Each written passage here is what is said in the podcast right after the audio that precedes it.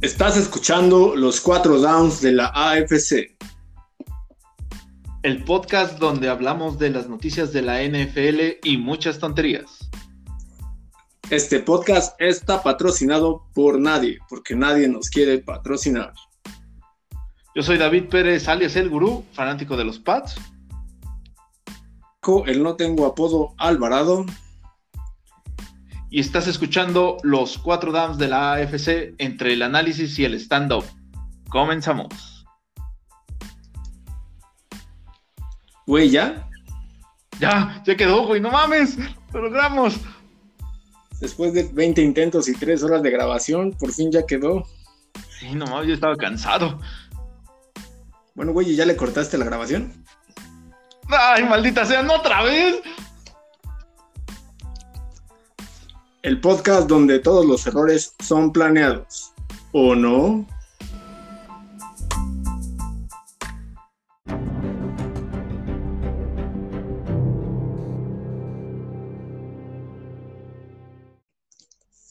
Muy buenas noches, tardes, días y de nuevo, no lo sé. Bienvenidos a una nueva edición de los cuatro damos de la AFC. Yo soy David Pérez, alias El Gurú, y me acompaña como siempre Marco Alvarado.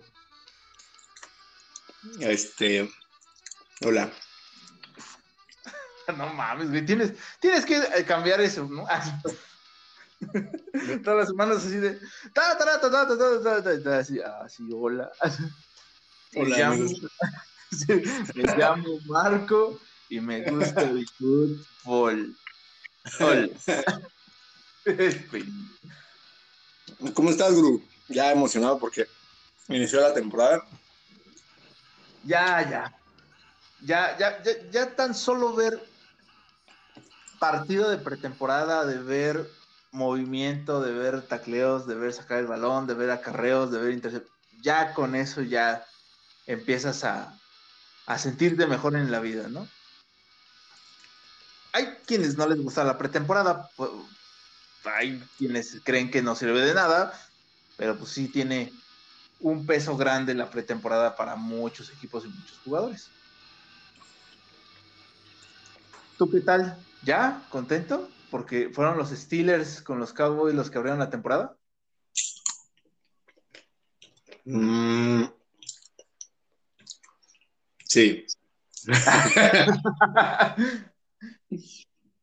Sí, la verdad es que eh, primero ganamos, o sea, ya sé, ya sé, la pretemporada no cuenta, todos son malos y maletas.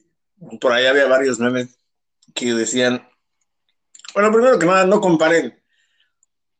Si la gente se duerme viendo esos partidos,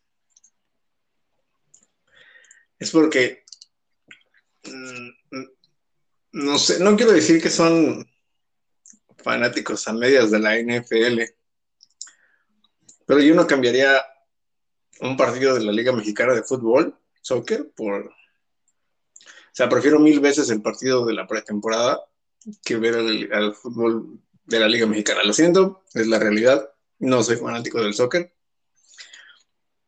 Por ahí Sí, varios memes. La verdad es que sí, yo también mil veces lo, lo- lo prefiero así. Y no está mal, digo, pero no, no, no, no hay punto de comparación.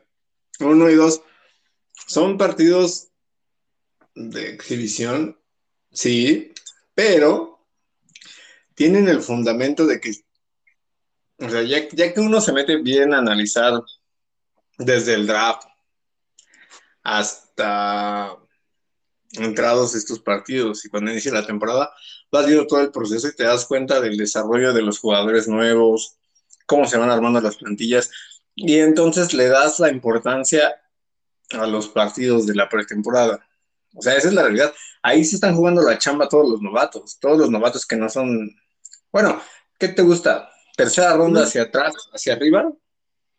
Sí, que no, que no está, o, o lo más común, ¿no? Que no son seleccionados en el draft, se están jugando un lugar en la plantilla, o aquellos jugadores que contrataron en el último minuto se están también jugando ese, ese lugar en la plantilla de los 53. Entonces, precisamente de ahí van a sacar, van a sacar el roster. esa es la importancia de ver esos partidos y de entenderlos, además de que, insisto, para mí es muy, mil veces mejor ver eso a... Es real, no, digo que la selección mexicana no... Por ejemplo, decían, ay, el bronce, este, estuvo más interesante ver a la selección mexicana sacar el bronce en los Juegos Olímpicos, no los de mérito, pero insisto, no me llama tanto la atención como ver, aunque sea este partido que la gente decía, ay, si estuvo aburrido, sí, está bien, pero cuando juega tu equipo y ves qué maletas son, te empiezas a preocupar. y pues sí es la realidad. O sea, son los malos contra los malos. Y si cuando te juegan malos contra malos, de todas formas pierdes 16-3, pues tienes una bronca, ¿no? Entonces, por ahí, no sé cómo, qué, estén pensando los fanáticos de los vaqueros de Dallas, pero pues algo tiene que haberles preocupado, ¿no?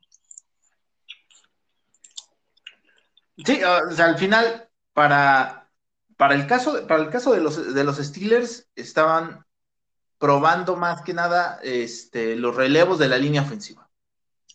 Eso yo creo que era lo, que más estaban tratando de probar en este, en este partido, ¿no? Y, tal, y la competencia tal vez más fuerte dentro del equipo de los Steelers es quién se queda con el, eh, con el suplente de, de coreback. Siente Haskins y, y Rudolph. Yo creo que entre los dos tenían una competencia dura este, el jueves por la noche, ¿no? Tuvo Rudolph más repeticiones, pero supongo que Haskin quiso aprovechar las, las que tuvo. Por lo que eh, Mason tuvo más repeticiones, pero yo creo que al principio quisieron probar también al, al corredor, a Najee. Tuvo un buen desempeño, sí, en general no hubo muy buen promedio de yardas por tierra, pero pues tienes que tomar en cuenta que tampoco son los planes de juego correctos, no le van a dar tantos snaps, no se van a, no es tan fuerte y tan agresivo en general todos los corredores y son promedio, pero él en sus primeros acarreos promedió 5 o 6 yardas por, por acarreo, que es lo que se esperaba, ¿no? O sea, eh, están analizando, lo estuvieron analizando y quizás tenían instrucciones diferentes. Porque, por ejemplo, cuando estuvo jugando Mason, pues eran era, yo creo que el enfoque era correr el balón, inclusive en esa jet suite que la cagó él o Chase Claypool, que soltaron el balón y este lo recuperó este Micah Parsons, pero este cuando llegó Haskins yo creo que se soltaron a, a lanzar y tuvo un buen un buen este un buen manejo. No, no tuvo jugadas impresionantes, pero tuvo un buen una buena administración del juego, que al final pues, es lo que están buscando, ¿no? Y, también hay comentarios de que por, la, por el otro lado, pues, él, siempre había demostrado esa parte, pero que ya a la hora de los juegos grandes es donde, donde eh, arriesgaba más el balón, donde tomaba decisiones incorrectas, y hay que ver qué, tanto, porque pues sí, ya ahorita todo está viendo la, la cabeza de Mason Rudolph. Bueno, si tomamos en cuenta los cascazos que ha recibido durante su jugada, su, este, su carrera profesional, están pidiendo los restos de su cabeza que quedan. Y, ya quieren poner a, Haskins en el número 2. Ya hablan de correr a Rudolph. Él es el único que tiene contrato ahorita, de hecho. Entonces, dudo que lo lleguen a, a cortar. Va a quedarse si es que puede ser dos o tres, y pues hay que ver, ¿no? Pero ellos dos van a ser los suplentes del Cachetes. Que ya no, fíjate que a pesar de los memes que subimos cerca de que el gordo nos había fallado y nos había decepcionado, ya no se ve tan cachetón. o sea, algo está haciendo, o se rasuró o algo. Nada, este, sí, ya no se ve tan, tan, este. Creo que Ah, la, cuestión, o sea, creo que sí se está cuidando un poco más. No sé qué vaya a pasar. O sea, tiene, con eso debe de tener más agilidad, pero menos resistencia a caer, ¿no? Porque esa la, otra parte, la, parte que, me llama la atención y que no sé si a ti como fanático de los Steelers y, y los que nos escuchen, me, me preocupa, no veo realmente mucho talento en, lo que, en los jugadores de la línea ofensiva. No se ve realmente ni un ni una gran consistencia para abrir huecos en el juego terrestre, ni tampoco gran este, habilidad en la protección de pase. ¿Cómo no? Y, hablar de la parte de, de, de, llegar al segundo nivel después del primer contacto,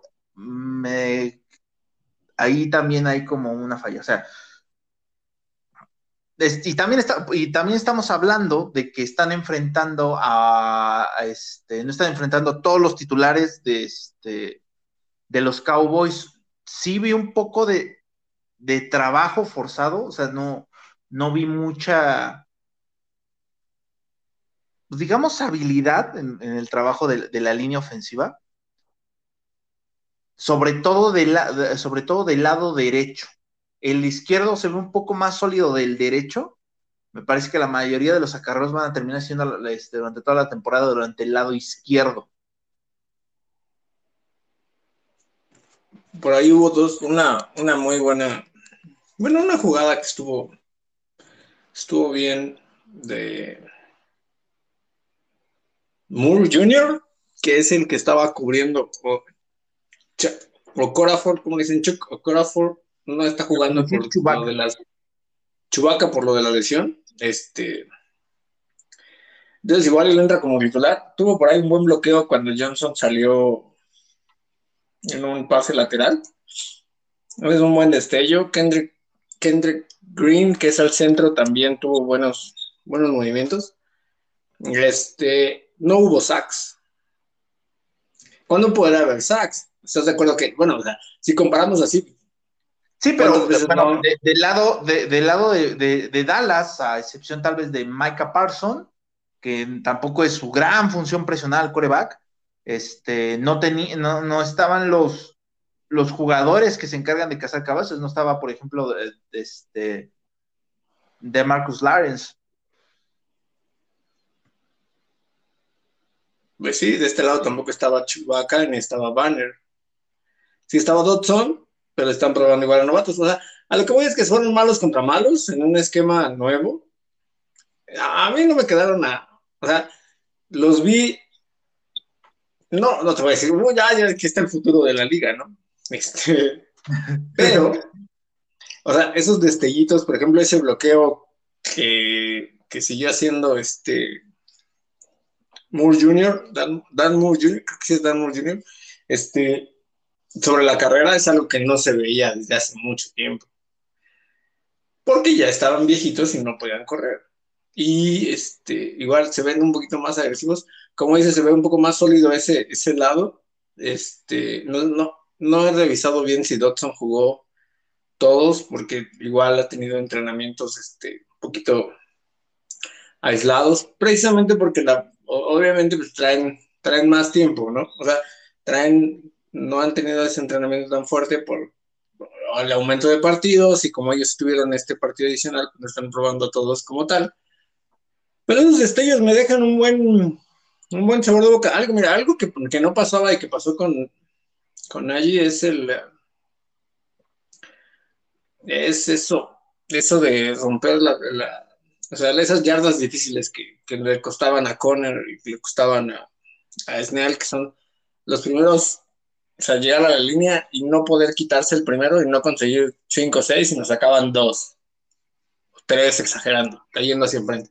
Entonces, esos primeros destellos de bloqueos en campo, que de seguir la jugada, de no quedarse ahí, que por lo menos a los, pues sí, los tres, igual son los tres corebacks novatos, bueno, más bien los tres suplentes, este, no les permitieron ningún sack, aunque está bien lo que dices, es correcto. No, no están los cazacabezas principales de Dallas. Pero igual, estás hablando de que estás jugando con, los que van a hacer la profundidad y, algunos de los titulares de los Steelers, pero que no habían visto acción en la NFL. Entonces, pues ahí se va a la par. Entonces, o los de Dallas son muy malos. Sí, la, defensiva de Dallas es muy mala realmente, ¿no? pero tampoco están jugando completos. Entonces, o sea, creo que, había un buen balance. O sea, yo me llevo un, buen sabor de boca de lo que vi. No me gustó que Spillane, que era el, y Gilbert tercero, que son los, los linebackers interiores, que deberían de haberse rifado más, porque ellos sí han tenido partidos, se los, les, este, los quemaron muy fácil. En dos o tres jugadas le permitieron mucho yardaje por el centro del campo. Esto me preocupa. Y vi cosas buenas de la secundaria. Esas intercepciones, esas, eh, la intercepción, el balón, el fumble. Este, ¿Quién era el número Ay, hubo un buen, ah, hubo un esquinero, no sé si se llama Sutton, no, no recuerdo quién era el, esquinero que estuvo la mayoría de, los drift. Ya hacía mucho que no tenían a alguien que se empezara a destacar en ese lado. Me parece que, que sí, no sé si, si, está, si realmente está dando lo mejor que tiene por quedarse como titular. Ese, por ejemplo, sí, me llamó la atención. Cabe Sutton está, ya, va, ya ha estado como titular, pero él era, el, bueno, no está como titular, él era el suplente del Nickel, que era Hilton, que se fue a los Bengals, y, este, y también cuando se salió Nelson, este, entró él, puede jugar esas dos, dos partes, ser el, el, el níquel o ser el, el, corner, el externo. Y hay una competencia fuerte con Justin Lane y con James Pierre. Creo que sí es Justin Lane, pero uno había salido de la cárcel. Este, ya, está para afuera. Y James Pierre es el que ha estado sobresaliendo más en el training camp. Que creo que por ahí se puede quedar con la posición. Entonces, sí, sí van a ser los. O sea, de ahí va a salir el titular, el que va a acompañar a Hayden. Me deja igual tranquilo que no estamos tan, tan, tan, tan, tan, tan lo yo como la gente decía de no, ya se fue Hilton, se fue Nelson, ¿qué vamos a hacer ahora? Dios mío, igual, no sé si viste el primer sack de Alex Highsmith. Ajá, sí tuvo alguna, alguna repetición, eh, tuvo participación, a pesar de que se había comentado en la semana de que mm, tal vez no lo metían porque ya estaba proyectado a ser este titular pero yo creo que lo metieron para. Tiene, tiene, buena tiene buena velocidad para presionar por el, eh, por el costado del lado, del lado este, derecho. Sí me parece que, se puede, que se puede emparejar junto a TJ por el, por el lado este, izquierdo, por el lado izquierdo este TJ y él por el lado derecho. Me parece que, puede, que podría ser buena combinación. Exacto, él, va a ser el titular, digamos que él va a ser Dupri 2 Ah, es cierto, pero Así te vamos a empezar a decir de ahora en adelante Dupri para que no nos este, mal acostumbremos. Oigan, de hecho, quítate ese jersey y te vamos a dar el 48. Ah, y este, por ahí hasta Cassius Marsh tuvo un, un sack por alguna extraña razón, no sé. Y el otro que es este Quincy Roche, que es el que va a estar ahí en rotación. No jugó Ingram, pero este te da. lo van a guardar para, para, este, para entrando la, este, la temporada regular, porque el problema con él es que si viene de lesiones y que te lo, y lo pierdas en el primer partido de, este, de pretemporada, también está cañón. Y me imagino que todavía no debe de estar tan al día con el esquema defensivo. Exacto, entonces, pues mira, de lo, de lo rescatable del, juego aburrido, entre comillas, del Salón de la Fama, pues fue eso. Este, pobre Mason Rudolph, sí, ya va, yo creo que ya va más, para afuera que para, que para adentro. tanto golpe sí lo, le generó este, ¿cómo se llama ese trastorno de la guerra? Que quedó pendejo. Ah, no, no, este. tú dices trastorno de estrés postraumático. Tú dices trastorno de estrés postraumático, pero. sí, ¿no? Tiene unas siglas. Tú que eres, psicólogo. Este. Es que a lo que tú te refieres es trastorno de estrés postraumático, pero ese es otra cosa. Yo creo que el que tú te refieres es este el trastorno de, de contusión acelerada. Ah, sí. Bueno, este. a los que no sepan, creo que ya lo dije varias veces, pero el gurú es psicólogo, entre comillas. Ah, sí, es psicólogo. pero la no sabemos de qué está hablando y gracias por confundirnos más. Bueno, confundirme más, este.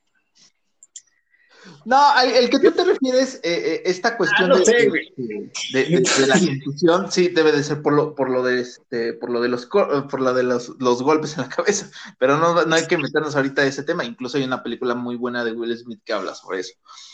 Ah, sí, pero esa no es. O sea, yo decía, de, ah, ya, olvídalo. El chiste es que no creo ¿Tiene que miedo? ¿Tú dices que tiene miedo? frío los golpes ahorita. Ah. Este, eso es lo que digo, que, que, que sueña con Miles Garrett. Y no. Entonces, este, esperemos que, que entre los dos sea una buena mancorna. Digo, todos podemos superar a. Estuvo, estuvo el pato jugando y ganó algunos partidos, ¿no? Entonces, este, la- las esperanzas no son tan malas. Y, y algo positivo también fue que en el partido jugó Isaac Alarcón, el, el mexicano, uno de los, de los dos, ¿sí? Estoy en lo correcto, de los dos mexicanos que están en la NFL. dos. Sí, de los ahorita de los mexicanos que se encuentran este luchando por un lugar, sí, sí es este sí es Isaac Alarcón. Hay otro en San Francisco, ¿no? Eh, sí, el otro está en San Francisco. Entonces, este, jugó bien. Bueno, lo- los snaps que jugó, o sea, viene uno del que aplastó a. no me acuerdo a quién. Bueno, no lo aplastó, sí, sí lo hizo popó. güey. Lamentablemente en esa segunda jugada, pues, creo que capturaron al.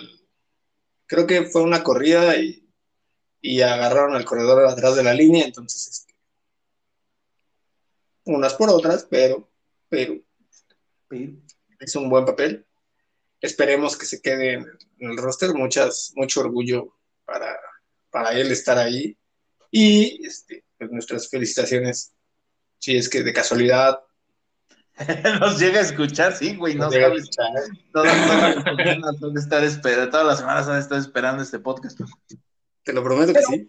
Lo, de lo que fue este Isaac Alarcón, eh, él se proyecta para ser suplente del guardia. O sea, él va, él podría estar detrás de Zach Martin. Él podría. Este, por el número de lesiones que tuvieron el año pasado lo- lo- los Cowboys, que prácticamente toda la línea ofensiva de los Cowboys titular estuvo este, lesionada, se lesionó Zach Martin, se lesionó Tyler Smith, se lesionó Lion Collins, todos estuvieron lesionados la temporada pasada, entonces es buena oportunidad para que Alarcón este, se, lle se lleve el puesto de suplente. Eh, tiene la ventaja de que como está por el programa internacional, no cuenta dentro del roster de los 53, entonces te sirve como respaldo, es buena oportunidad para que se apodere de un lugar ahí. Este, estuvo jugando, eh, estuvo jugando este, varias series ofensivas. Fueron cuatro series ofensivas completas las que él jugó. Lo sacaron al final, a, este, a mitad del tercer cuarto y lo volvieron a meter ya al final del último cuarto en una quinta y sexta serie ofensiva. Entonces, sí lo están probando, sí, lo, sí quieren darle la oportunidad de que se cuele a este, al roster final, o al menos que se quede como suplente, ya quedarse eh, en la escuadra de prácticas otro año más, yo creo que es buen logro, eh, sobre todo porque está haciendo la transición de tackle a guardia. Entonces. Fue apenas este año, ¿no? Bueno, como se dijeron, ¿no? Sí, sí, sí. Apenas cambio. Entonces, eh, de hecho, tiene, es muy, es muy alto. Este, pasaron por ahí una foto en que está al lado de este de Tyron Smith y están a la par. Sí, sí, sí, son, sí es un monstruo.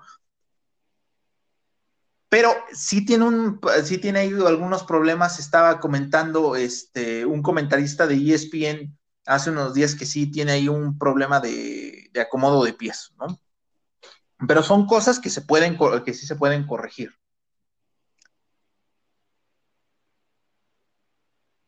y bueno, ya que estamos este, cerrando esta parte del, partido del Salón de la Fama, te, pregunto, Marco, tu, fanático de los Steelers, ¿fueron inducidos? Fueron inducidos este, tres Steelers, de los cuales hay dos que me llaman la atención.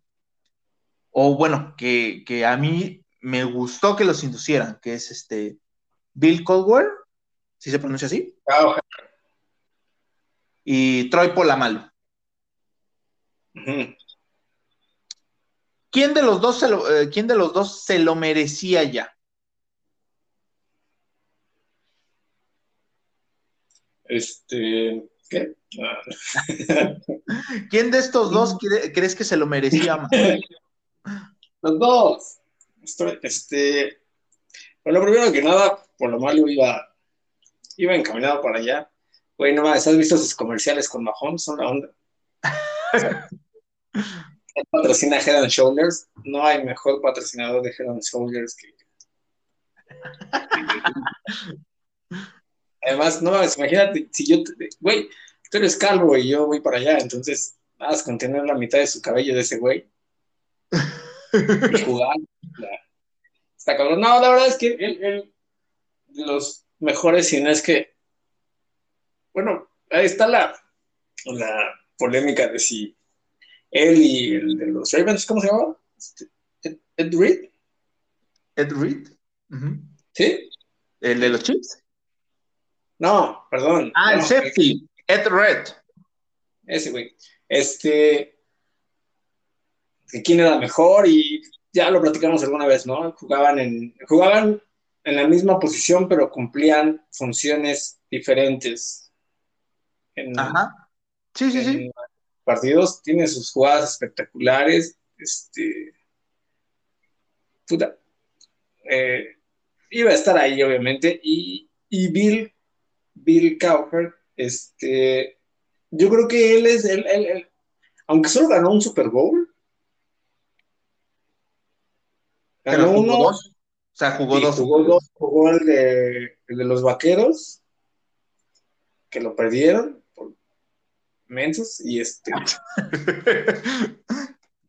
y el de los Seahawks, ¿no? Sí. Cuando llegó No, no, no. E, e, él, juega el de Arizona, ¿no? Ah, el de Arizona lo jugó Tomlin. Ah, sí. Oh, ah, sí, cierto, cierto, cierto. Bueno, de hecho, e, existe mucho esa polémica, ¿no? Que, que Tomlin gana, gana ese Super Bowl por el equipo que le armó este Bill. Yo creo que, o sea, sí, sí, no, porque, o sea, te pueden dejar en excelente equipo y total, no, no haces nada con él, ¿no? Ahí está el caso de este, bueno, que... Mm, él. como, él, ¿no? sí, sí, hay el caso de, varios entrenadores que les dejan un buen equipo armado y pues papas, ¿no? Sí, exacto, o sea, eh, eh, sí hay, sí hay, este, sí, tienes que tener esa, esa continuidad. Sí, ahorita muchos comentarios, ay, sí, Bill Crawford, ¿dónde está antes? Pero la, la, realidad de él es que también tuvo sus, sus, este, sus temporadas perdedoras, creo que tuvo cuatro le dieron la oportunidad, porque es, es, la forma en la que se manejan los Rooney. Y este, iban a, qué bueno que llegaron a la par. Sí trae más peso por la malo, por uno por ser, porque es jugador, y dos por la, la manera en la que se desarrolló en, en, en Pittsburgh. Este, tiene, una, tiene un historial. Yo creo que todos le, merecen ese respeto dentro de la liga. Tiene muchas jugadas impresionantes. Esas jugadas en las que se brincaba por encima de la línea de golpeo para agarrar al, al, core, al, coreback, tiene una en la que agarra a Joe Flaco estando él arriba de varios jugadores para evitar que consiga, creo que la cuarta y uno. Sí, sí, sí. De hecho, Aquí, aquí, hay una, aquí una cuestión. Hoy, hoy, hoy en día, los que a lo mejor son más jóvenes y apenas están empezando a, a meterse en esta parte de, grandes jugadores en la NFL y ponen a Jabal Adams como uno de los mejores safeties capturando hoy en día al coreback es porque no vieron jugar a Troy Polamalu. Eh, yo creo que hoy en día Troy Polamalu sería, por el estilo de juego de, de Polamalu, sería de los jugadores más castigados en, la liga. O sea, es, tú, ves las repeticiones de las jugadas que, hace este Polamalu y son golpes realmente fuertes los que mete. O sea, ves a, jugadores que después del golpe no tan fácil se levantan y eran golpes limpios. O sea, no era un jugador sucio. A eso, es lo que quiero este, entrar. No era un jugador sucio que fuera a buscar la cabeza del, este, del receptor o del ala cerrada que, que fuera a taclear. No, era un jugador que sabía taclear, que sabía dar el golpe justo, digamos, en el límite de antes de, que lo este, sancionaran como rudeza innecesaria o, este... Sí, un golpe intencional. Sí, era muy bueno en, ese sentido, por la mal.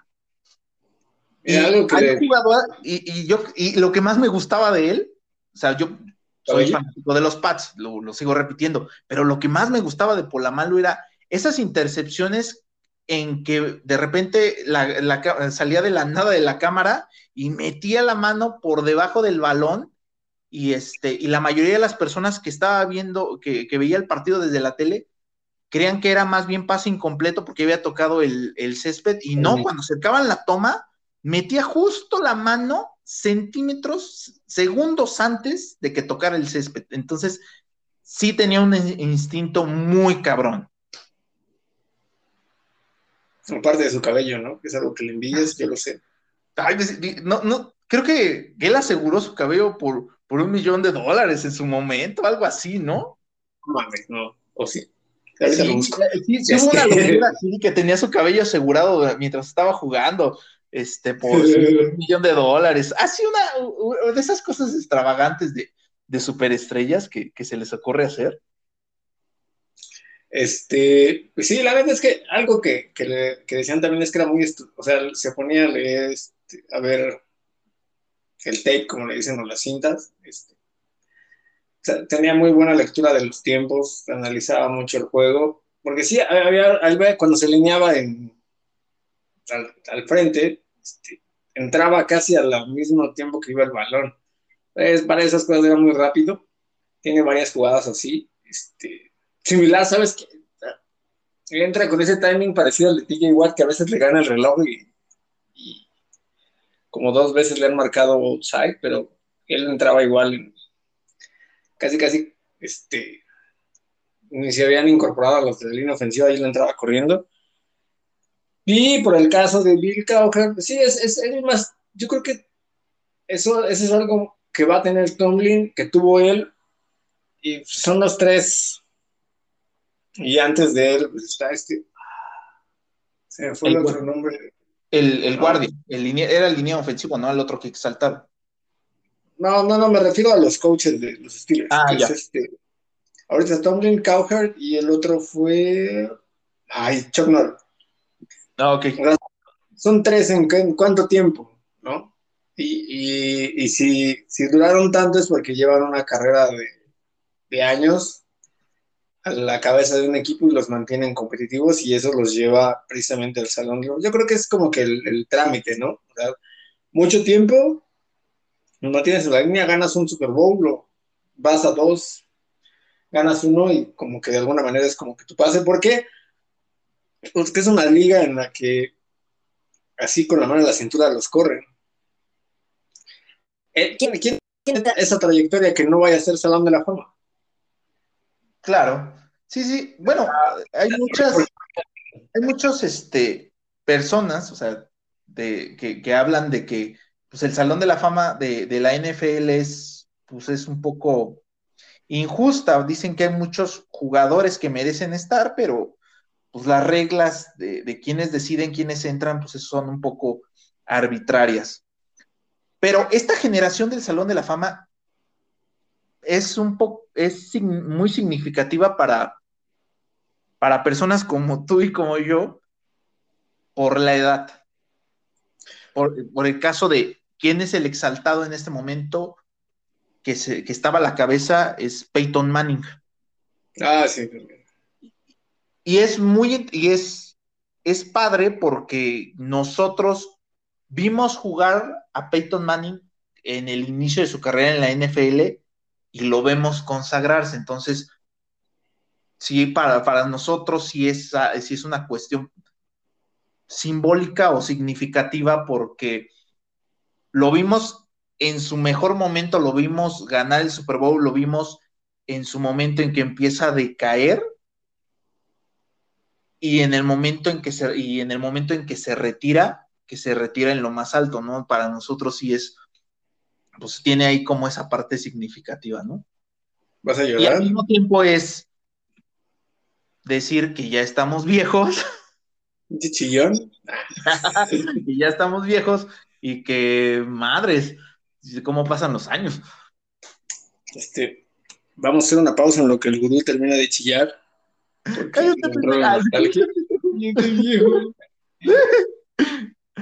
Vamos a una pausa. Chillón. Pendejo.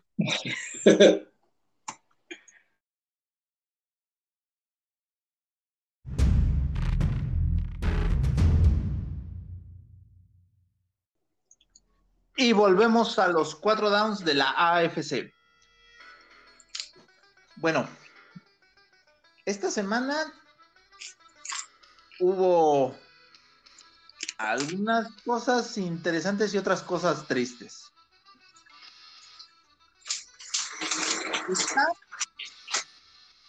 ¿Estás bien? ¿Te caíste, güey? No, ¿por qué? ¿Se escuchó? Es que estaba comiendo papitas, pero. sí, ¿verdad? Pero no te cansas de decir que este es un podcast profesional. Pero bueno. A ver, bueno, hombre papitas. esta, esta semana, de acuerdo con Adam Scheffler de ESPN, el receptor James Washington solicitó al equipo en redes sociales o en privado supuestamente, un cambio de equipo. Bien, mal. Bueno, eso fue ayer. Hoy, bueno, primero que nada estamos grabando este sábado 7 de agosto a las 11 pm. Evidentemente no tenemos vida social. Yo porque tengo una bebé, el gurú porque este... ¿Por qué? Ah, no es cierto. Porque ese pobre güey no Este, porque esta hora termina de, el, cierre su puesto de alitas a las 10 y ya más o menos grabamos como esta hora. Y este, a esta hora de la noche, bueno, al día de hoy, mm, la noticia de, Washington fue ayer y el día de hoy Tomlin, el, el head coach de los Steelers sale a decir que en él, que no es cierto, que pinche choro, que quién fue, que, a ver que vayan a decírselo en su cara. La verdad es que, este, en lo entendido de lo de Washington, pues, pues sí, o sea, está pidiendo, bueno, se supone, entre comillas, que está pidiendo un trade porque le hace falta jugadas, pero son, son bastantes receptores de los Steelers. Y la verdad es que el juego está muy repartido sí, o sea, James Washington fue reclutado en la segunda ronda del 2018. No, no, ah. no es una selección tampoco tan baja del, este, del draft, o sea, 60 general. Cuando traen a James Washington, se, tenía la, se tenía la idea en, en 2019 que fuera, que fuera él el, este, el, el tercer receptor y posteriormente que fuera este que fuera el compañero de, de Juju Smith-Schuster como receptor número dos, pero ha estado más bien lidiando entre ser el tercero y cuarto receptor. De hecho, eh, ahí tiene como una pelea, ahí tiene una pelea este, con Deontay Johnson. No, Deontay Johnson es el, o sea, mm, no, porque como, este, no sé por qué Ben le, soltaba muchos pases a, Johnson. Bueno, o sea, era como le soltaba a Johnson, Juju era la válvula de escape, luego estaba Washington, llegó Claypool, y entonces ahora es, le sigue soltando pases a Johnson, lo sentaron cuando empezó a tirar pases, pero pues también trajeron una ala cerrada Ibron que no sirve para bloquear nada, pero este, recibe pases, entonces ahorita se está peleando entre Deante Johnson, Juju Smith-Schuster, Chase, Claypool, este, y... Aquí lo interesante es que en 2020... Eric Ibron. Eric Ibron, sí. Aquí lo interesante es que en 2020 todo el mundo creía que, que Juju Smith-Schuster iba a ser el receptor número, este, número uno, Washington el número dos, Claypool iba a salir este, como tercer receptor y Ibron como a la cerrada. Y parece que Claypool emergió como novato de segunda ronda y, este, y se queda más bien proyectado como receptor número uno y Schuster no termina de despegar y seguía siendo la segunda opción. Y Washington como que se empieza a hundir dentro de la profundidad de los receptores. Y es que hay que decirlo, o sea, los, y son los comentarios de, de, este, muchos fanáticos de los Steelers que dicen que es el Manos Wangas, que, este, que, no, que no termina de, este, de, convencer porque tira, mucho, tira muchos balones. Sí, sí tira muchos balones, pero también él es de trayectorias largas, entonces también no le mandan. Mm, no son pases cortitos los que le manda. O sea, regularmente, yo creo que él, podría haber estado, o lo que se buscaba con él era que estuviera correr esas trayectorias largas, como de alguna manera lo hace Chase Claypool. Pero pues sí, soltaba, soltaba varios balones. Entonces, este, es bueno. Podría sustituir a, se pensaba que iba a sustituir a Smith Schuster ahorita que no le iban a renovar contrato, pero después de su berrinche y después del berrinche de Ben y después de los berrinches de todos y me quiero quedar, no me quiero ir y Ben diciendo que se quede por favor y todo eso pues se quedó y entonces él más o menos como que podía haber tomado ese, ese rol, pero pues, ahorita está batallando de todos y después dice Tomlin que en él, entonces yo la verdad es que hasta no. De alguna manera los Steelers son muy transparentes en eso y yo creo que ya aprendieron de Le'Veon Bell y de, de Antonio Brown, como fue el caso de, de Steven Nelson, ¿no? Ay, no quiero ser, déjenme ir, soy un rehén aquí. Y le dijeron, bueno, vete. Y total que ahorita apenas lo acaban de contratar, creo. Era el otro corner. Creo que sí lo. No. ¿Sí lo contrataron las Águilas? Ajá, sí, sí se lo contrató, sí está en la nómina de las Águilas ya. Pero apenas hace poquito, ¿no? O sea, cuando él, uh, no, sí, yo ya déjenme ir, este, o sea, realmente ya estaba como que eh, en la segunda, tercera, cuarta tratando de, encontrar equipo. Y este, en ese sentido, si él pide su cambio directamente, yo creo que no le van a decir, Nel, no te vas, sino que van a buscar ya su cambio. Tienen mucha profundidad en los receptores sí, muy buena, sí, tiene muy buena este, profundidad. Eh, su, su temporada fue, de 2020 fue pues, pobre, 30 recepciones, 300, 390 yardas, tiene 5 touchdowns. No, pero supongo que es el mejor momento para, este, para sacarle algo. Va a entrar a, este, su tercer, va su tercer año de, novato, le va a quedar este el 2022 de contrato de novato. Yo creo que es el mejor momento para sacarle algo de provecho a él. Sí, es que es cierto. Sí, es que es cierto, pero. ¿Tú sabes cómo quieren las fuentes de, de ESPN? Adam Scheffler. O sea, él, él, es, o sea, él es la fuente de, pero quién es, o sea, él, a veces habla con los jugadores directamente, bueno, o en este caso no sabemos quién fue, si fue Washington. la información, ¿no? Pero. O fue su pues mamá. Así su mamá, su mamá de Washington. Su mamá le dijo, si tú no dices nada, yo voy a decir, este, mamá no digas nada, me vas a quemar. mamá, no, no manches, esto es, esto es como en la secundaria que decías que me gustaba Lupita y no me gustaba Lupita, y entonces terminándome con Lupita.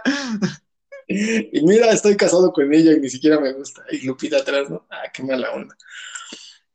El punto aquí es que este, son, son jugadores jóvenes, ¿no? O sea, nosotros nos reímos y tenemos, el gurú ya tiene casi 40 años y yo tengo 30 años. Ya, no, ¿qué pasó? Este, o sea, ellos están en, ¿cuántos años tiene Smith Schuster? ¿24? ¿25? No mames, si ganan millones. está en sus 20, está en sus 20. Igual Washington, o sea, el güey debe tener como 26, entonces sí, su mamá tiene injerencia en lo que pueda decir o no. tiene 25. Te aseguro que todavía, este, el Google le tiene que pedir permiso a su mamá para ponerse un tatuaje. Ah, no, sí. Ah, pero, sí, pero sí, cállate. Entonces, este, Sí, no, hasta que se confirme eso, sigue siendo un rumor. Y este. Y si lo hacen, pues sí, no, no creo que pese mucho. Yo me esperaría que suelten los contratos y ver quién se queda y no. Y obviamente hay gente que viene empujando por, por atrás, sin, sin albur, pero este. Tiene que tener paciencia. Ya, ya está ahí, yo me quedaría ahí y esperaría la siguiente temporada que se van a soltar más contratos y trataría de demostrar lo mejor posible para que me jalara a alguien más, ¿no? ¿No? No. No. Y pues como ese es un rumor, pues yo creo que hasta ahí se va a quedar. Ahí quedó. Y también buenas noticias para, para el fraude del gurú. Ah, no, para la, la gran mentira llamada los Bills de Buffalo y, y Josh Allen, los archienemigos del gurú. Este, porque también en la semana, se, hace poquito se, se, dio a conocer que ya firmó su extensión de contrato, la primera de las tres que vienen en fila. Este, es el, se vuelve el segundo coreback mejor pagado de la liga, solo detrás de Patrick Mahomes, y, y a él sí se lo, bueno, te puedo decir que él sí se lo merece, no digo nada por Dakota Prescott, pero. Pues sí, ¿no? Es el, que más gana, es el que más gana por año. O sea, está ganando. Este. Ahí se me fue la cifra. Es este 23 por año. ¿Quién? ¿Dakota? No, Josh. ¿Josh? 23, 24 por año. 23 por año. Bueno, estamos hablando de que eso ganaría él si, suponiendo que, que consiguiera todos los, todos los incentivos, ¿no? O sea, es eh, cuestiones de número de pases, número de yardas, este, ser seleccionado al Pro Bowl, eh, todo ese tipo de cosas.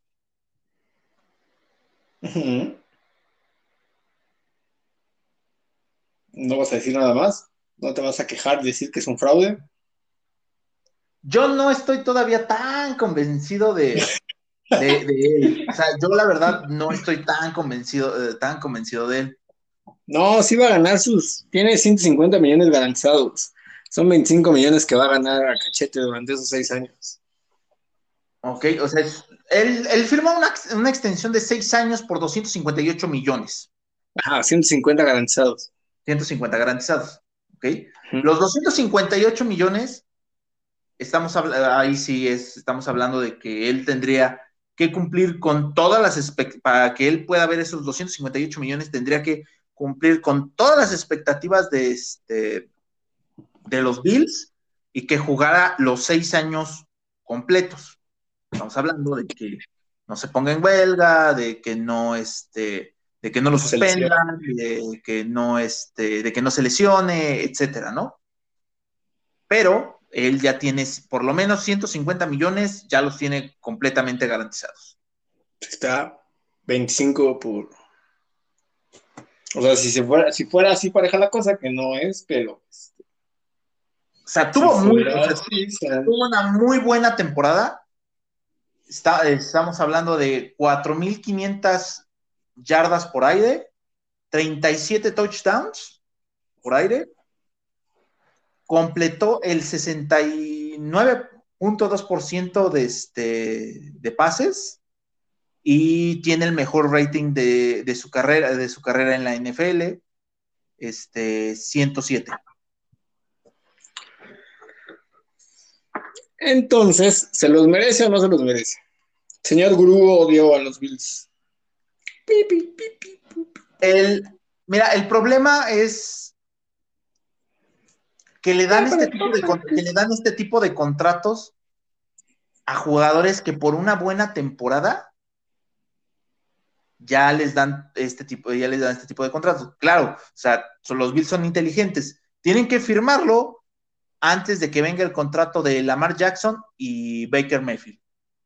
Porque seguramente quien va, no sé quién de los dos va a terminar este, firmando primero, pero va a ganar un poco más que él, o por lo menos a la par. Baker Mayfield por lo menos va a ganar a la par. Y Lamar Jackson es, es, no, no tanto, eh, no es tanto por el hecho de, este, de que sea tan bueno o peor que él. Tú sabes que esta es una cuestión de, el mercado se mueve así, el mercado te dicta cuánto debe de ganar un coreback. Entonces, por ende, o sea, es la primera selección global de la misma generación. Baker Mayfield puede ganar o pedir lo mismo que él.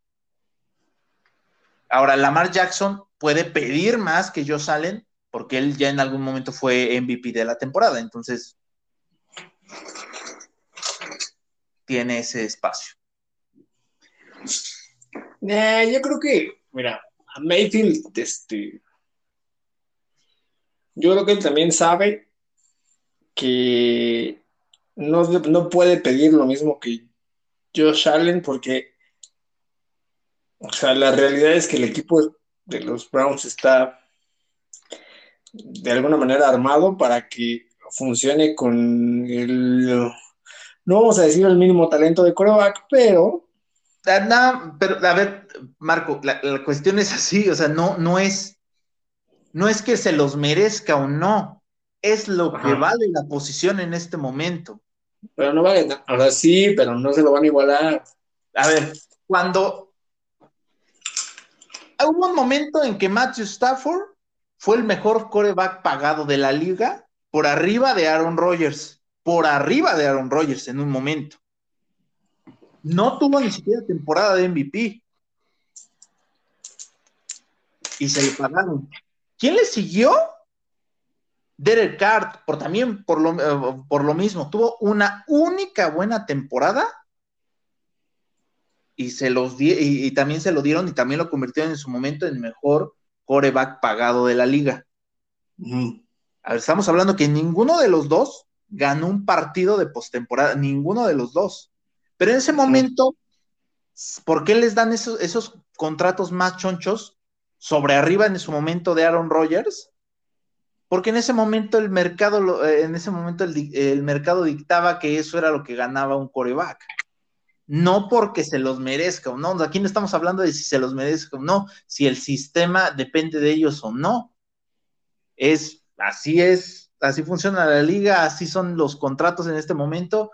Si quieres un coreback, es lo que les tienes que pagar, y si no, pues otra vez a buscar en el draft, no hay de otra.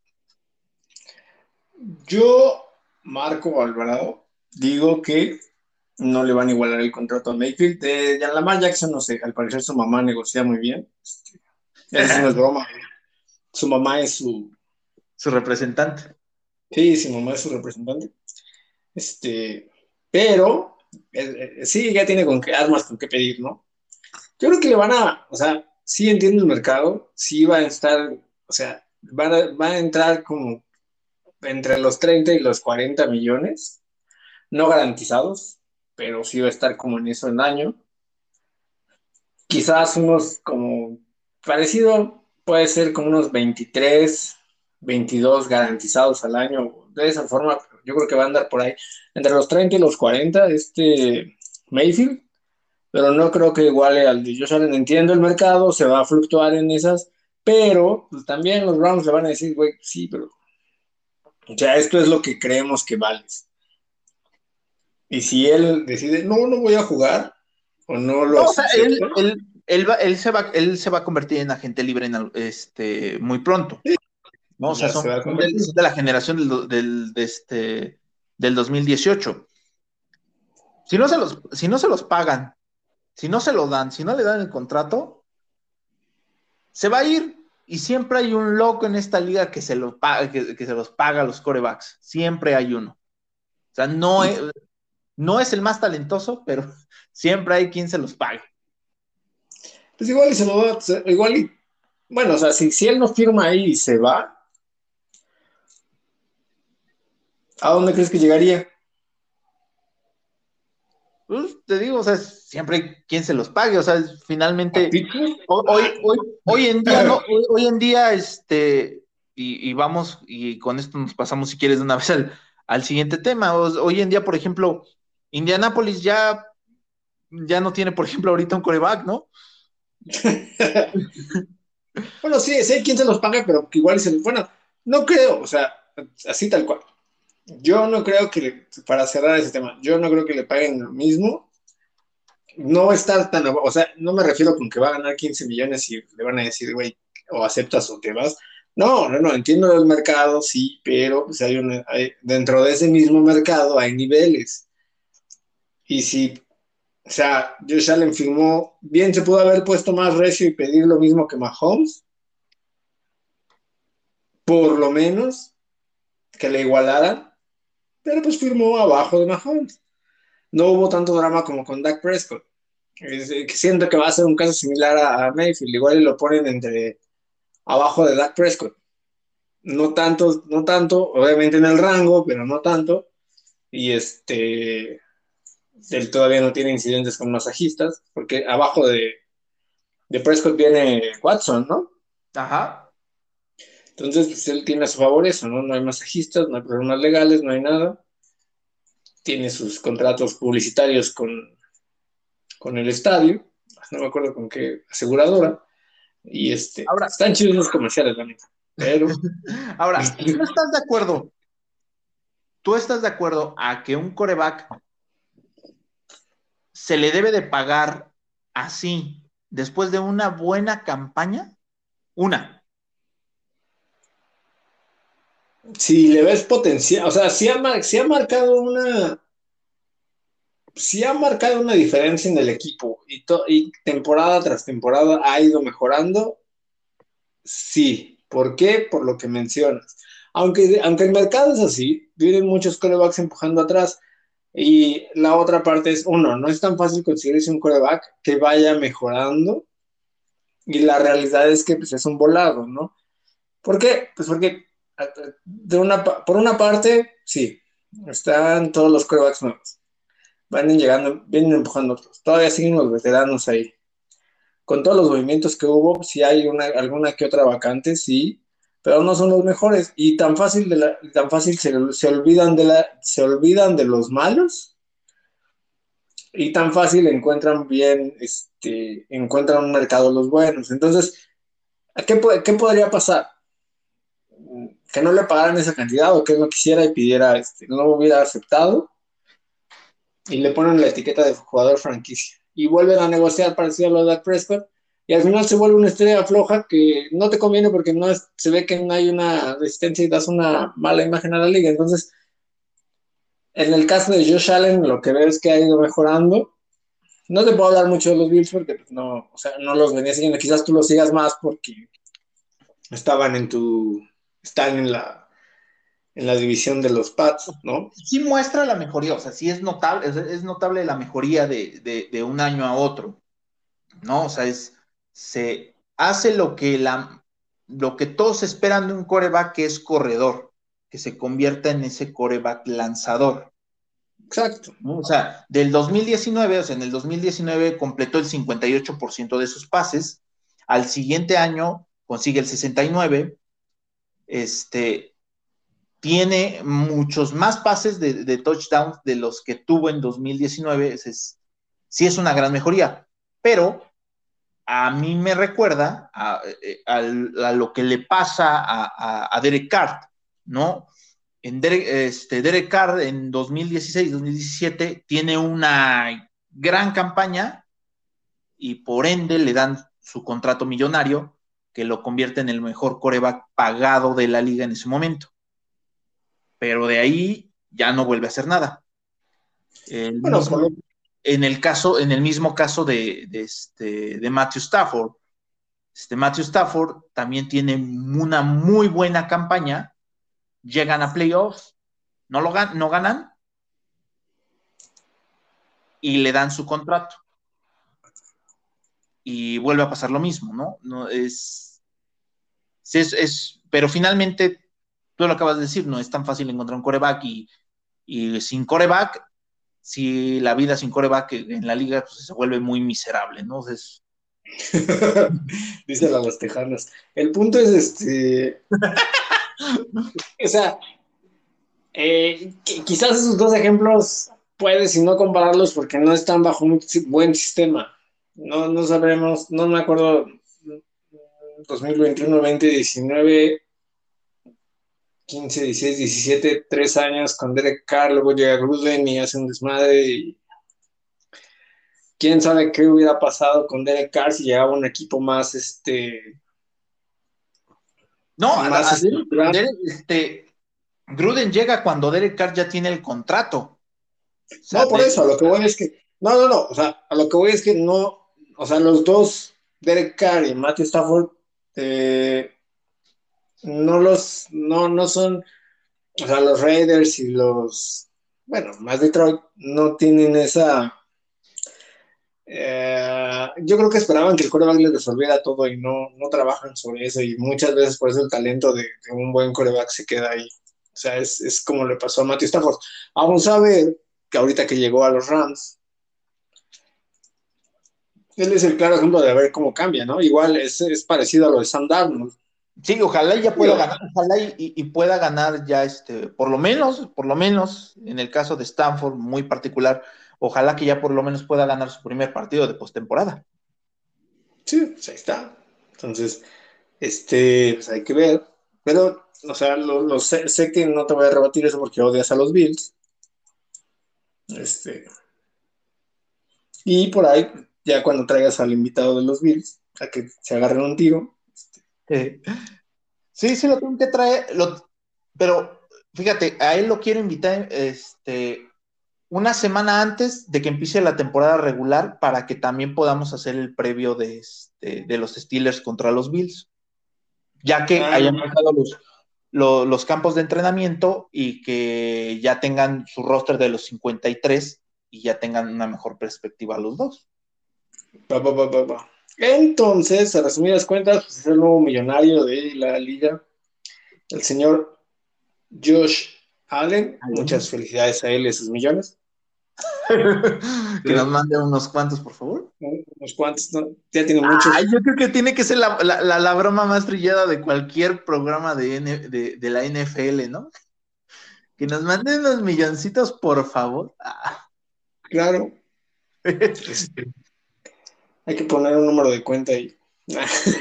Nosotros hay que mandarle directamente el número de cuenta de nuestra cuenta de Coppel para que vea que, es real que estamos de, muertos de hambre. que sí tenemos un pedo. Este, y pues en esta formada, bueno, esta no es quien la cagó más, es como una, una continuación de quien la ha cagado más con el caso de el triste, triste caso de, de los Colts. Ah, Carson Wentz a mí me parecía muy buen coreback.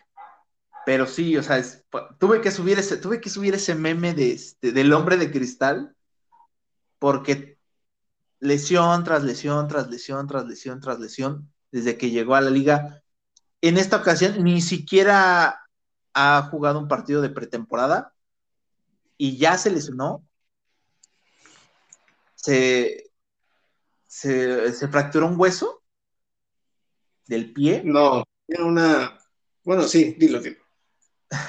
Un hueso fracturado se zafó del pie. De...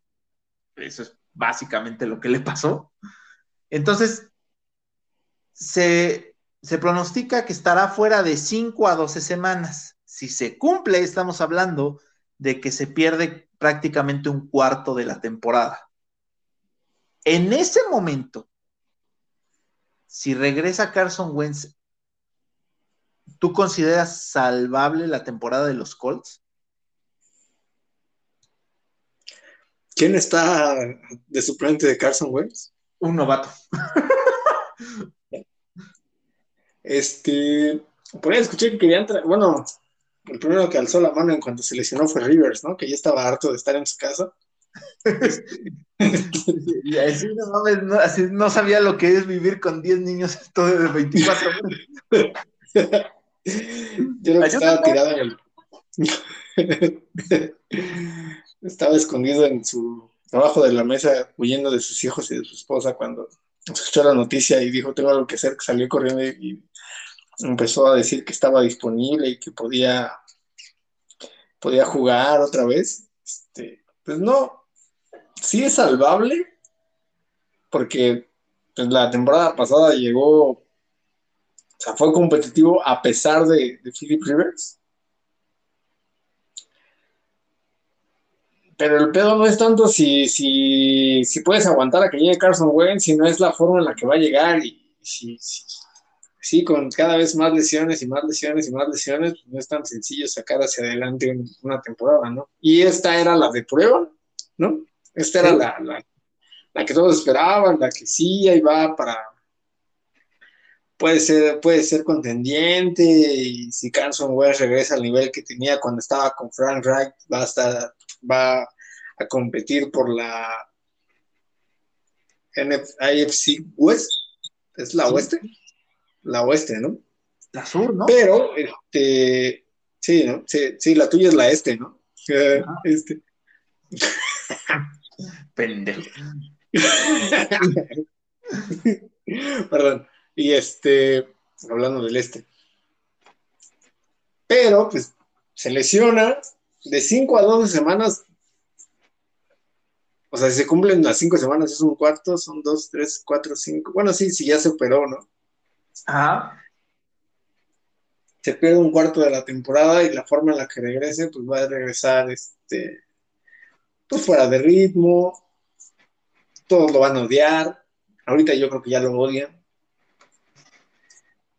Están diciendo, mames, te trajimos para que nos llevaras lejos y te lesionas el pie. ¿Quién sabe cómo se lesionó realmente? También quienes este, deben de estar jalando los, los, cabellos también, este, yo creo que eran los, los Philadelphia Eagles, que yo creo que de alguna manera sí esperaban que, hiciera mucho para poder obtener el primer, para poder obtener una primera ronda de los Colts. Porque también que es que se supone que, eh, este, que los Colts dan una, una segunda ronda condicional que se podía convertir en primera ronda si Wentz jugaba el 75% de las jugadas ofensivas. Entonces, pues, si se cumplen las dos semanas, pues no creo que, que alcance a completar ese porcentaje. Ahora, la otra es, ¿qué te hace pensar que Frank no fue el que le rompió el pie? para evitar darles la primera ronda. se les cayó, se le cayó algo en el pie. Ay, perdón. Así, seguro que así es el plan. Sí, tú dale. y la otra, la otra mala noticia de los, de los Colts es que su guardia y su guardia de este derecho, este Quentin Nelson, que es posiblemente el mejor jugador de su línea ofensiva, este, también tiene una lesión similar que también queda fuera de 5 a 12 semanas. O sea, no, finalmente eh, la posición de guardia en una línea ofensiva no es este, la posición más importante, ¿no? Primero van los tackles, yo creo que después va el centro, después de los tackles, y ya ahora sí los guardias, ¿no? Pero sí es un jugador de, si pierdes a tu guardia de All Pro, ni siquiera Pro Bowl, All Pro, o sea, estamos hablando del mejor en su posición, sí, este, sí debe de ser, eh, sí debe de ser algo que te llama la atención, ¿no? desde ese momento. Primero que nada, algo tienen que revisar acerca de sus entrenamientos, porque pues, estaban compitiendo, ¿qué? Se lesionan de lo mismo.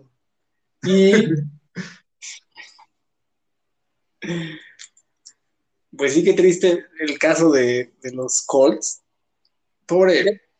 De hecho, se movieron, se volvieron las líneas de las apuestas. eran los Colts los favoritos para ganar la división. Y después de la, de la lesión de Wentz y la de Quentin Nelson, ahorita son favoritos los Titans para ganar la división. Qué haces? ¿Te queda el, sí, o sea, ¿tú qué haces en el, caso de, de, este, de los Colts? Este, ya en este momento empiezas a buscar mercado de, este, de corebacks o te la juegas con el, este, con el coreback suplente, que el coreback suplente es un novato. A ver, déjame investigar quién es el que le sigue. Voy a tomar una decisión informada. no, no, no. Este. los corebacks, la, plantilla que tienes de corebacks es Jacob Edson, Sam Eiling y Brett Hulley, que acaba de llegar. Mira, yo creo que tienen que es Brett Hulley. Tiene 28 años. Luego, este, la, segunda opción es Jacob Edson. Eason. Sí, Eason. Que es novato.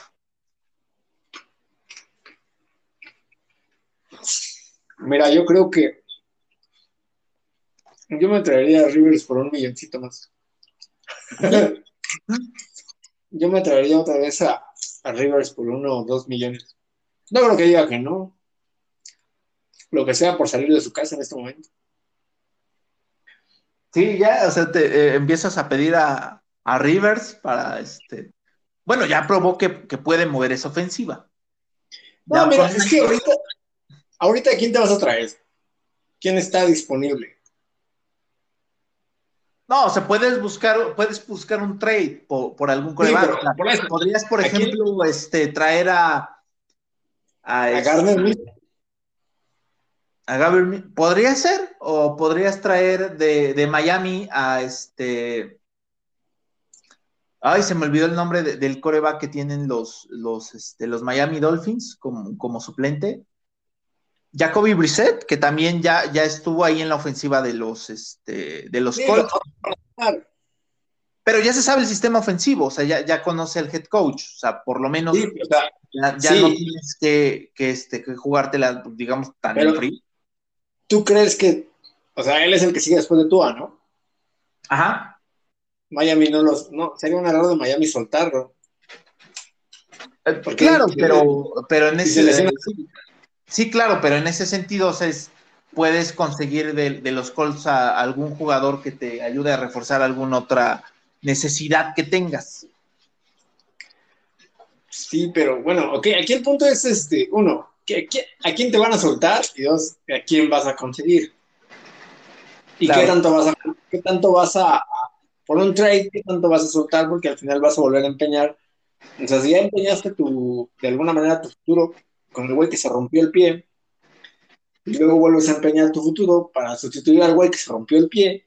Bueno, quizás no tanto, pero pues, otra vez vas a afectar las decisiones futuras, entonces no es, no estás jugando creo que la mejor opción. Lo, no sé cuánto tengan de dinero en el Sí tienen, tienen top, sí tienen este dinero en el tope salarial en este momento. Pero yo, yo pensaría en traerme a Rivers que ya conoce el sistema, que ya sabe, porque sí, o sea, ahorita con todo el mercado, quizás el único disponible que, no te costaría un ojo de la cara, quizás sea, pues, como lo hemos visto, ¿no? Gardner Minshew, eh, Mason Rudolph, este, Josh Dobbs, el, tercero de Pittsburgh. Este... yo creo que también es buena opción. Tú dices que reset, pero yo creo que los, delfines no saltarían porque, o sea, sería un error de ellos de estar viendo que si se lesiona uno, tienen que traerse al tuyo y tienes a Tua que, pues así que diga, siempre fue el más sano y nunca se ha lesionado, pues no. y ya no tienes a, Fitzpatrick. Ahorita los, corebacks están, el mercado de corebacks, mira, Flaco tiene un puesto igual y juega para para Filadelfia y ese güey ya ni se hacía en serio está como suplente el suplente y viendo. Entonces, no hay como mucho mucha seguridad como para que te abra cuatro partidos, porque es lo que va a pasar. Igual y con, con Denver o con los Raiders por Mariota, pero ¿cuánto te van a pedir por ellos? Sí, claro. Sí, sí, sí, o sea, sí te van a pedir, pero, o sea, también, o sea, ¿qué te, o sea, ¿qué te queda? O sea, porque este era realmente un año importante para Indianápolis, o sea, porque tienes el equipo armado, o sea, tienes todo. Bueno, ya lo tienes al guardia. El, problema es que si tú dejas pasar, tú dejas pasar este año, ah, te empiezan a caer los contratos, ¿no? De, este, de, varios jugadores, eh, se empiezan a retirar otros. Y en ese, va a ser en ese momento en el que tal vez ya no tengas una plantilla tan competitiva como la que tienes en este momento. O sea, si apuestas en el futuro, pero puedes pelear este presente, porque por ejemplo, si traes, como tú dices, traes a Mariota y te ayuda a sobrevivir el, tiempo en el que regrese Wentz, hay una gran diferencia de ir peleando con este, con tres ganados, tres perdidos, a, este, en, la semana 7 u 8 que ir este, un ganado, cuatro perdidos, ¿no? O, cinco perdidos. Si hay una gran Ya no estás peleando contra, ya no estás peleando contra corriente, vaya. Pues sí, también se me olvidaba que se puede entrar a Nick Foles y repetir lo mismo de. Sí, hay, hay, muchos, hay muchos comentarios de que quieren que este, que este, que cambien por este, por Folk. ¿No? Él, es el tercer coreback de, Chicago, entonces no, no también, y, ya conoce, este, también ya conoce a Frank Reich, entonces no es tampoco una idea tan descabellada. Yo iría por Philip Rivers. Sí, sí, no, es, no es tan mala opción, pero estamos hablando de que Rivers no debe de tener ahorita muy buena condición porque pues, estaba en el retiro, no creo que se haya puesto a, lanzar pases, a mantenerse activo.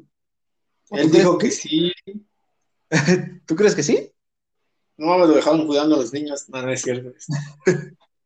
creo que está como coach de una escuela. Sí, está de, escuela secundaria, si mal no, no recuerdo. Está como maestro de educación física. Pero este. Estoy como maestro de biología. No, el chiste es que, bueno, sí, quizás el trade por Nick Foles, si no me, si no empeño tanto, como dices, si no se caen los contratos, y esperar hacer la dupla otra vez, ¿no? De Wentz Foles. Y ya, si funciona, me los quedo a los dos. Pues sí. Igual y vuelven a ganar el Super Bowl. Bueno, para eso tenía que ganarle a Pittsburgh y pues, está cabrón, ¿no? Pero. sí, amigo, sí, claro. Claro. a, ellos, ¿no? A Kansas City, ni a los Bills, ni a los Ravens, ni a, Pittsburgh, ¿no? Estúpido. Pero bueno, ¿cerramos ya? Cerramos ya. Bueno, estos fueron los cuatro downs de la AFC. Yo soy David Pérez alias El Gurú.